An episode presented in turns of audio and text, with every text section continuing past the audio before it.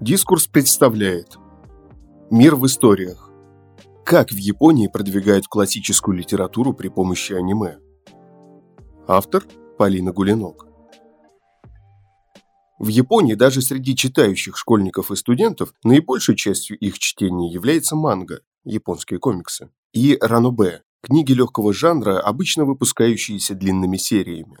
Среди них встречается немало прекрасных произведений, но стремительное падение интереса молодых людей к школьной классике особенно тревожно. О том, как аниме и манга становятся одним из ключевых способов вернуть ускользающий интерес японцев к классике, рассказывает Полина Гулинок. Для японцев всегда была важна визуальная составляющая подачи информации. Вспомним знаменитую японскую каллиграфию, где текст сам по себе становится предметом изобразительного искусства. Поэтому научно-популярные издания в стране восходящего солнца всегда богато иллюстрировали, а в конце 21 века многие из них и вовсе выпускаются в виде комиксов и артбуков, включая книги по литературоведению. Например, в 2011 году в свет вышла книга «Литературные парни» Синобу Такаяма, которая представляет собой путеводитель по миру европейской литературы. Писатели в ней представляют прекрасными юношами на любой вкус и цвет, нарисованных в стиле манго. Каждая иллюстрация сопровождается небольшой биографической справкой о жизни писателя. Выходит аналогичные издания и про философов, и художников. Это будет поинтереснее учебников литературы со скучными длинными биографиями. А книга «Факты о японской литературе», которые не узнаешь из учебников, увлекательное образовательное издание в виде комикса, рассказывает о характерах, биографии и разных интересных фактах из жизни десяти известных японских писателей XX века в форме комедийных комиксов. Среди их персонажей, например, есть один из отцов японской литературы нового времени – Нацуми Соусуке и нобелевский лауреат Кавабата Йосунари, а также известные самоубийцы от мира японской литературы – Акутагава Рюноске, Асаму Дазай и Юкио Мисима. Все персонажи изображены в стиле чиби, который обычно используют в комедийной манге. При этом характерные черты внешности и характеров писателей в картинках переданы просто отлично. Таких изданий в Японии достаточно много. Есть и более классические варианты. Например, книга «Дружба литераторов» Исии Тика с иллюстрациями мангак Судзуки Дзира и Мики Вакако это почти традиционная научно-популярная книга, которая в доступной форме рассказывает о японской литературе XIX-XX века и взаимоотношениях между писателями. Каждая глава посвящена двум авторам, связанным дружескими узами, и рассказывает об их взаимоотношениях, биографиях и творчестве. Все главы предваряют трогательные иллюстрации в стиле манго, сразу делающие биографии авторов как-то ближе и роднее. Основная аудитория таких изданий молодежь, но и взрослые японцы с удовольствием потребляют информацию в такой легкой форме. Легкой, познавательной, яркой, без тяжелого научного стиля и сплошного текста. А заинтересовавшись автором, хоть часть читателей да заинтересуются их произведениями. Однако японцы, как с ними часто бывает, пошли еще дальше, решив, что из писателей могут получиться неплохие персонажи аниме и манги, Здесь на первый план выходит, конечно, развлекательная, а не научно-познавательная цель. Так, в 2012 году на экраны вышло аниме «Стихотворение ста поэтов. Песня о любви» о японских поэтах-аристократах утонченной эпохи Хэйан с XIV по XVII век. Создатели ленты обратились к одному из видов антологии древней японской поэзии – 100 стихотворений ста поэтов – Хикюнин Иссю, которые составлялись по принципу от одного поэта по одному стихотворению. В такой книге стихи складывались в обдуманную композицию с переходами тем, перекличкой мотивов и тонкой связью друг с другом. Самая известная Хикюнин Иссю была составлена в 1235 году Фудзивара но Тейка. Именно ей и посвящено аниме 2012 года. Разумеется, авторы аниме не стремились к исторической точности. Герои порой ведут себя как современная японская молодежь. В сериале много юмора и отсылок к аниме-штампам. Но при этом в фильме зачитывают прекрасные стихотворения. У каждого персонажа есть реальный прототип, придворный поэт из антологии. А характерные черты героев и общая сюжетная нить большинства историй взяты из реальных источников. Так что какие-то знания и представления о древней японской поэзии зритель все же получит. Та же идея у браузерной игры литераторы и алхимик. Персонажами здесь выступают японские писатели XIX-XX века, изображенные стильными аниме-красавцами. Игрок выступает в роли алхимика, который возродил их к жизни для борьбы со злом, которое пришло прямиком из известных литературных произведений.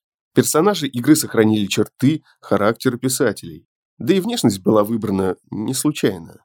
Скажем, те, кто писал в основном для детей, изображены в виде детей и подростков. Игра полна отсылок к истории японской литературы XIX-XX века и сюжетам конкретных произведений. А сложная сеть взаимоотношений между персонажами в основном повторяет отношения между реальными писателями. Историю литературы по ней, конечно, не выучишь, а вот заинтересоваться вполне. Представьте, если бы в отечественной игре персонажами, нарисованными в таком стиле, выступали Пастернак, Булгаков, Ахматова, Цветаева. Примерно такое впечатление производят на японцев литераторы и алхимик. Однако и стихотворения ста поэтов, и литераторы и алхимик все же остаются произведениями относительно нишевыми, со своей аудиторией и безусловными хитами не стали. В отличие от другого аналогичного произведения – манги «Бродячие псы-литераторы», сценарий для которой написал Асигари Кавка и нарисовала Санга Хуракава. По манге, которая все еще выпускается, поставили аниме-сериал, в котором уже три сезона. Полнометражное аниме, в российский прокат вышел под названием «Проза бродячих псов», выпустили несколько спин в виде книг и манг по побочным сюжетным линиям, три спектакля, игру для мобильных телефонов. В мире бродячих псов, похожем на сплав послевоенной Японии и Японии нулевых, существуют эсперы или одаренные, люди с различными сверхъестественными способностями. Они объединяются в группировки и организации разной степени легальности, от правительственного комитета по делам одаренных до портовой мафии, правящей теневой жизнью портового города Якогама, где в основном и разворачиваются события. И мир, и сюжет псов не сильно выбиваются за рамки жанра сёнэн, произведений, зачастую фэнтезийных или фантастических жанров, предназначенных для подростков, наполненных экшеном и сражениями, и рассказывающих о спасениях мира и силе дружбы. Главный герой трудится в законной организации эсперов, вооруженном детективном агентстве, которое помогает правительству следить за порядком в городе, расследует дела, связанные со злоупотреблением сверхспособностями, Сюжет строится на противостоянии этой и других организаций, в деятельности которых вклиниваются и иностранные группировки, они преследуют каждый свои интересы, создают союзы, вступают в локальные войны, а их лидеров и рядовых членов связывает сложная сеть взаимоотношений. При этом большинство персонажей бродячих псов литературы имеют реальных прототипов писателей XIX-XX века. В основном это, естественно, японские авторы. Но имеется здесь и ряд приезжих. От Фрэнсиса Скотта Фиджеральта и Говарда Филлипса Лавкрафта до Достоевского, Пушкина, Гончарова и Агаты Кристи. Сверхъестественные способности персонажей названы в честь известных произведений их авторов. В образах персонажей отражены некоторые черты характера и внешности реальных писателей, а в сюжете достаточно много отсылок на взаимоотношения, биографию и содержание произведений реальных писателей и отсылки эти довольно интересно вылавливать. Скажем, вот Асаму Дадзай, наставник главного героя, чей прототип японский прозаик 20 века, известный не только своими произведениями, но и тем, что предпринял несколько попыток самоубийства, последний из которых оказался успешной. Герой унаследовал от прототипа депрессивный склад, попытки суицида стали для него практически хобби, а любимая книга персонажа – реально существующее полное руководство по самоубийству в Атаре Цуруми, опубликованное в 1993 году. Миядзава Кензи – один из самых молодых персонажей в истории. Его прототип был автором множества детских сказок. Героиня, которая носит имя прекрасной японской поэтессы Йосано Акико, в тон антивоенным убеждениям реальной Акико обладает способностью к исцелению.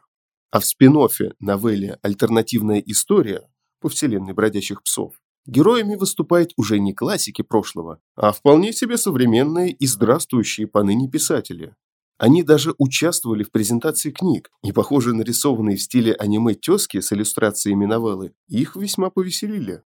Вслед за выходом аниме издательство Кадакава выпустило серию произведений японской классики в суперобложках с аниме-версиями писателей из «Бродячих псов» литературы.